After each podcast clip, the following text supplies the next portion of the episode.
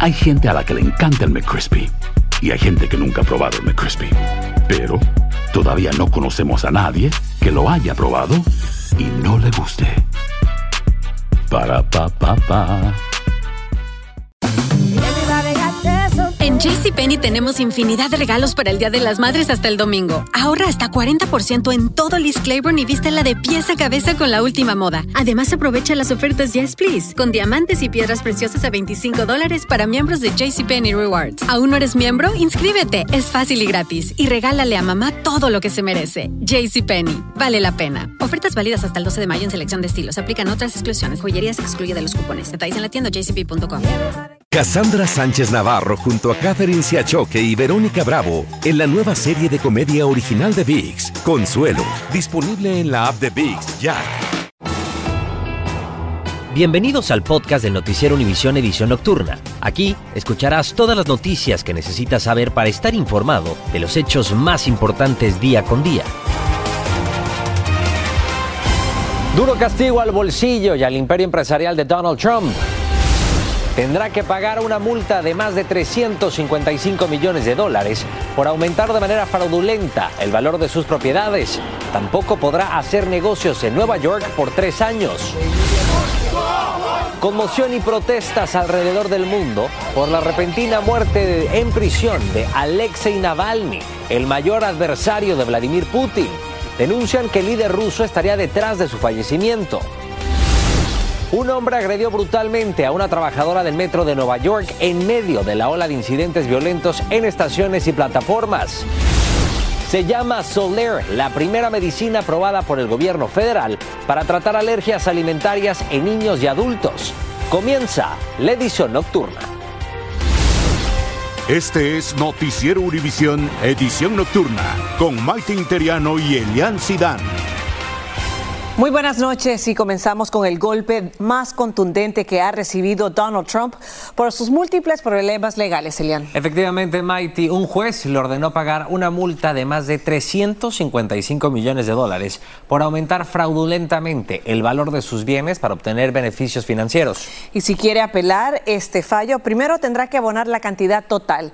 En caso que quiera pagarla por partes, los intereses podrían sumar otros 100 millones de dólares, esto según expertos. Y de hecho, Peggy Carranza tiene todos los detalles. Un duro golpe recibieron el expresidente Donald Trump y su imperio inmobiliario. El juez, en su juicio civil por fraude, determinó que conspiró para manipular su patrimonio, le ordenó pagar una multa de más de 350 millones de dólares y le prohibió ejercer como funcionario de una corporación en Nueva York por tres años. Además, dijo que su falta de arrepentimiento rozó lo patológico él no puede por los próximos tres años aquí en Nueva York sacar préstamo en un banco que esté en Nueva York. Él no puede en los próximos tres años usar su nombre para hacer cualquier clase de comercio o negocios a nivel de su nombre o sus compañías. La fiscal general del estado de Nueva York, Leticia James, lo acusó de inflar el valor de sus propiedades como Mar-a-Lago y Trump Tower en miles de millones de dólares a cambio de obtener préstamos bancarios favorables. El juez Arthur Engoron ya había declarado responsable de fraude a Trump, pero aún debía determinar de cuánto sería su multa, entre otras cosas. Mientras, el exmandatario ha dicho que no ha cometido delito alguno y que se trata de una cacería de brujas. Esto fue lo que dijo Trump sobre la decisión.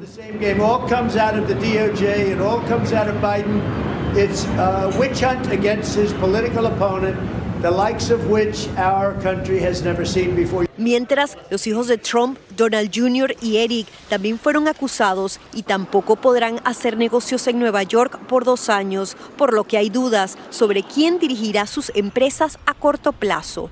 A través de sus abogados, dijeron que apelarán la decisión. La fiscal James también reaccionó al veredicto diciendo que los delitos financieros sí dejan víctimas, porque según ella cuando los poderosos violan la ley y toman lo que no les corresponde, hay menos recursos para los trabajadores. En la ciudad de Nueva York, Peggy Carranza, Univisión. Peggy, gracias. Y hoy también John Floyd, el padre de Fanny Willis, la fiscal del distrito del condado Fulton en Georgia, defendió a su hija en la audiencia que podría descalificarla en el caso contra el expresidente Donald Trump y 18 acusados. Esto por cuestionar las elecciones del año 2020. Willis es investigada por la relación romántica que tuvo con el abogado Nathan Wade y también por haberle pagado en efectivo en múltiples viajes de placer que hicieron juntos y cientos de personas protestan frente a las embajadas rusas en varias ciudades del mundo por la repentina muerte de Alexei Navalny, el mayor adversario de Vladimir Putin. Hay una fuerte sospecha que precisamente Putin estaría detrás de la muerte de Navalny en una prisión muy remota, mientras en Rusia decenas de manifestantes fueron arrestados en vigilias y homenajes a Navalny, que anteriormente había sido envenenado también en extrañas circunstancias. Y como era de esperarse, las reacciones a la repentina muerte de Alexei Navalny no se hicieron esperar y hasta el propio presidente Biden acusó a Putin de su fallecimiento. Desde Washington, Claudio Uceda nos tiene más detalles de quién fue este hombre y cómo Putin lo combatió. Este fue el último video del líder opositor ruso Alexei Navalny. Fue una comparecencia ayer ante el tribunal ruso. Incluso bromeando, decía que se estaba quedando sin dinero, sin imaginarse que moriría al día siguiente. El servicio penitenciario ruso informó que hoy, luego de un paseo, Navalny se sintió indispuesto, perdió el conocimiento y colapsó. Su viuda, al borde de las lágrimas, fue recibida por una fuerte ovación en una conferencia de seguridad en Alemania.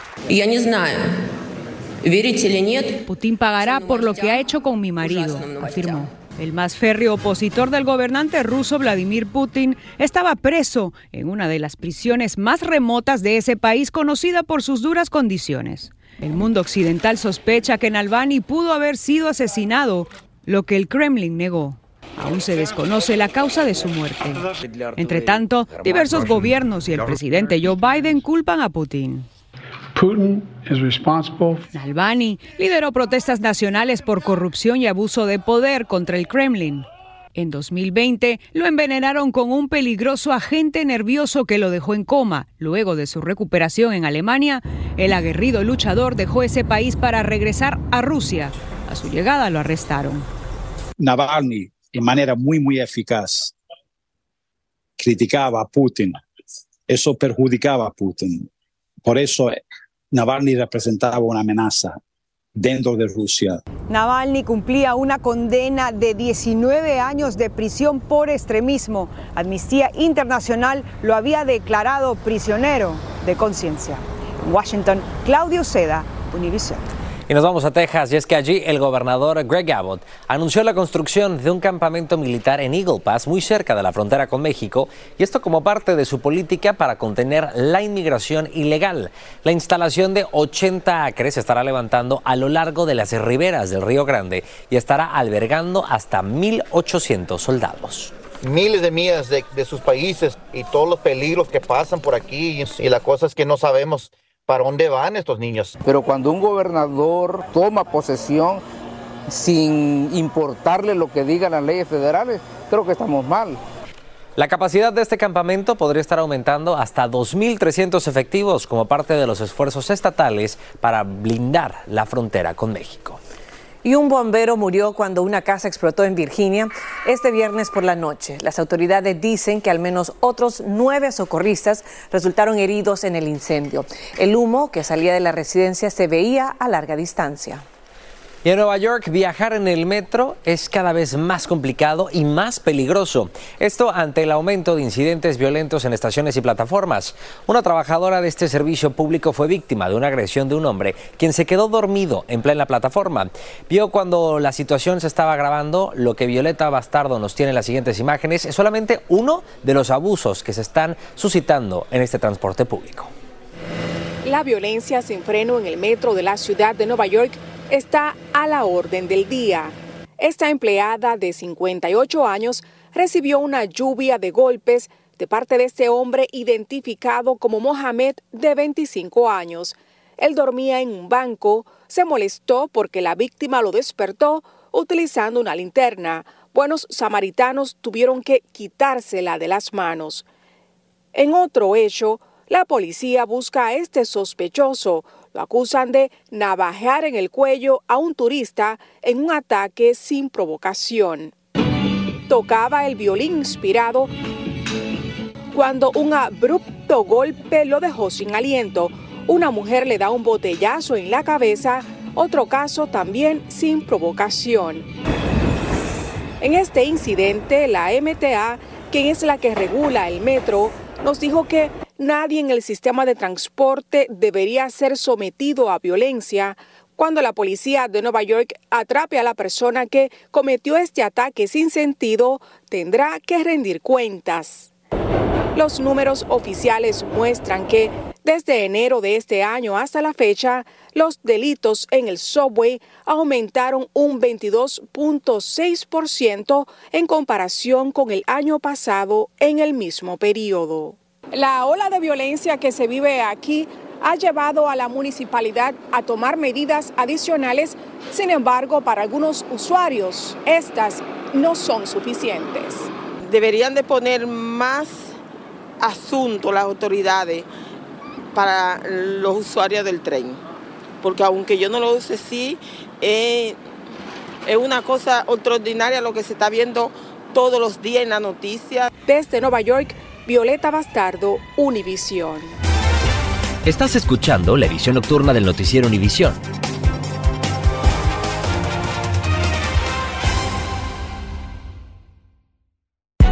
Hay gente a la que le encanta el McCrispy y hay gente que nunca ha probado el McCrispy. Pero todavía no conocemos a nadie que lo haya probado y no le guste. Para pa pa pa. Cassandra Sánchez Navarro junto a Catherine Siachoque y Verónica Bravo en la nueva serie de comedia original de VIX, Consuelo, disponible en la app de VIX ya.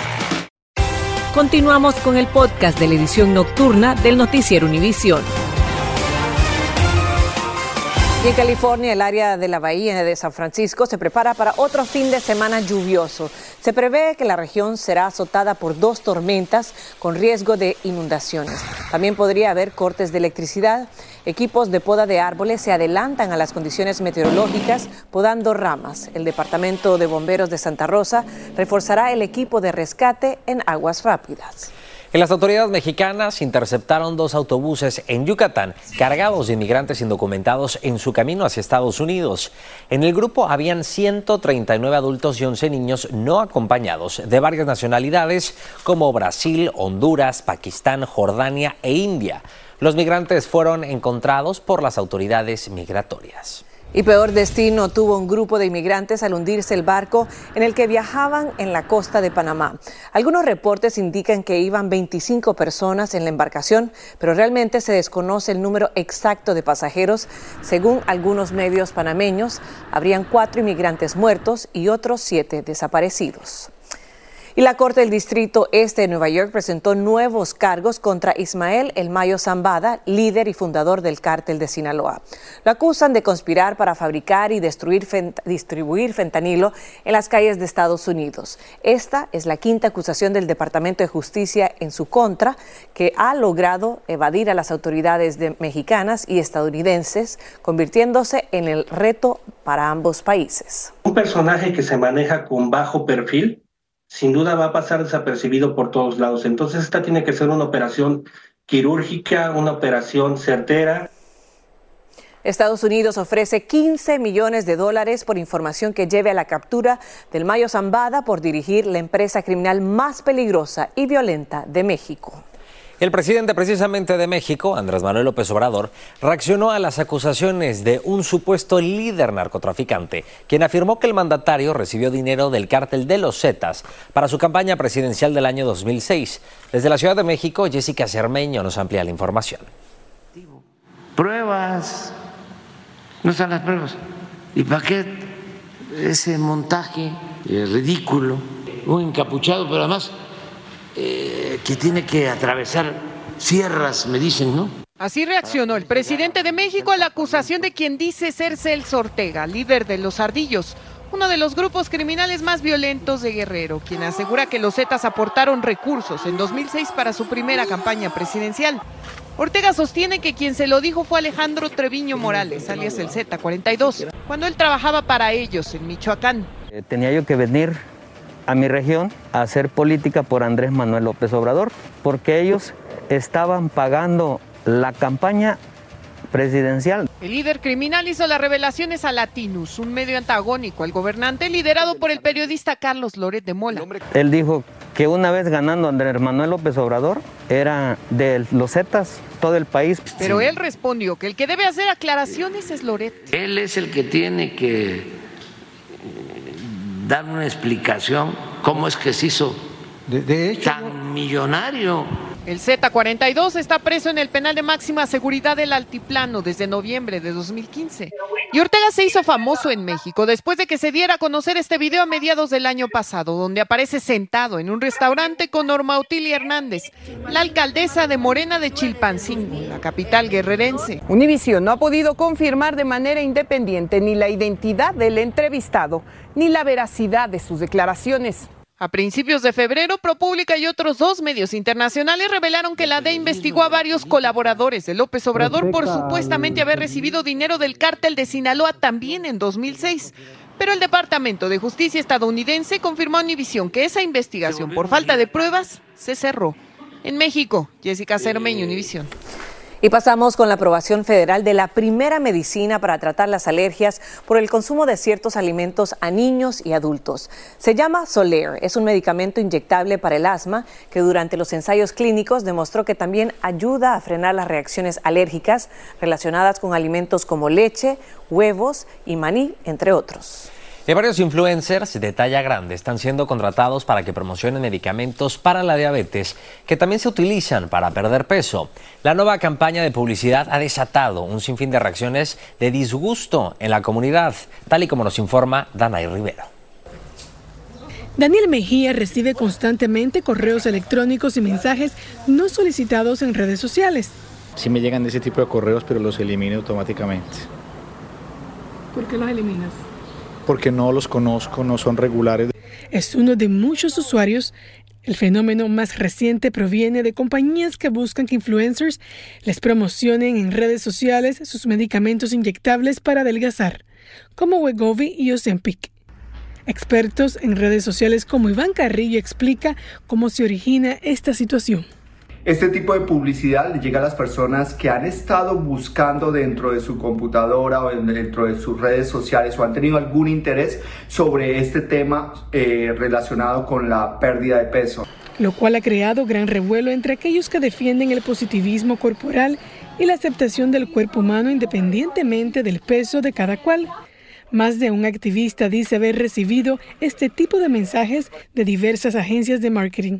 Virgil Tovar, una de ellas, por lo que en redes sociales hizo eco del asunto y publicó esta foto en rechazo al medicamento. Los médicos dicen que estos fármacos no son para todo el mundo. Pueden tener efectos secundarios. Uno de esos es eh, la parálisis del, intestino superior, o sea, todo lo que es esófago y estómago, que puede llevar a problemas permanentes digestivos. Quienes conocen del tema aseguran que se pueden colocar filtros en Instagram, Facebook, TikTok y otras redes sociales. La mayoría ofrecen las herramientas para filtrar palabras, mensajes, comentarios e incluso publicidad no deseada. Métodos parecidos también están disponibles en los correos electrónicos. Y los expertos en redes sociales dicen que si usted recibe un mensaje desconocido, no lo abra. Por su parte, los médicos recomiendan a las personas recurrir a un profesional de la salud antes de utilizar un medicamento para la pérdida de peso. Desde Miami, Florida, Danay Rivero, Univisión. Gracias, Danay. Y Hyundai está llamando a la revisión a más de 90 mil vehículos de su modelo Genesis por riesgo de incendio. Expertos dicen que agua podría entrar a la bobina de arranque causando un cortocircuito eléctrico y posible incendio en el motor. Por eso aconsejan estacionar estos autos en el exterior y lejos de estructuras hasta completar la reparación. Y la muerte estuvo rondando en una de las pistas de carrera más emblemáticas del país. Y también Taylor Swift hace una generosa donación a la familia de la madre hispana muerta en el tiroteo durante el desfile de campeonato de los Chiefs por el Super Bowl. Una carrera de autos estuvo a punto de terminar en tragedia. En las llamadas 500 millas de Daytona, una de las carreras de NASCAR más importantes del país, un auto chocó con varios vehículos, estalló en llamas y se estrelló contra un muro de contención. El piloto, Ryan Blaney, escapó ileso de milagro, aunque no ocultó su frustración por el accidente. Y la cantante Taylor Swift donó 100 mil dólares a la familia de la hispana Lisa López Galván, víctima mortal del ataque de ese tiroteo masivo durante el desfile triunfal de los Kansas City Chiefs, ganadores del Super Bowl. Otras 21 personas resultaron heridas y varias de ellas son menores de edad. Y por otra parte, una camiseta de los Kansas City Chiefs, autografiada por Travis Kelsey y Taylor Swift, se subastará con fines benéficos. La camiseta también incluye una foto del futuro miembro del Salón de la Fama de la NFL y de la cantautora del momento. El precio actual es de más de 3 mil dólares. El fondo Welsh Family para niños ofrece la camiseta firmada. Y la policía libera a un perro que sufría crueldad animal, pero el acto fue mucho más allá que cortar una simple correa.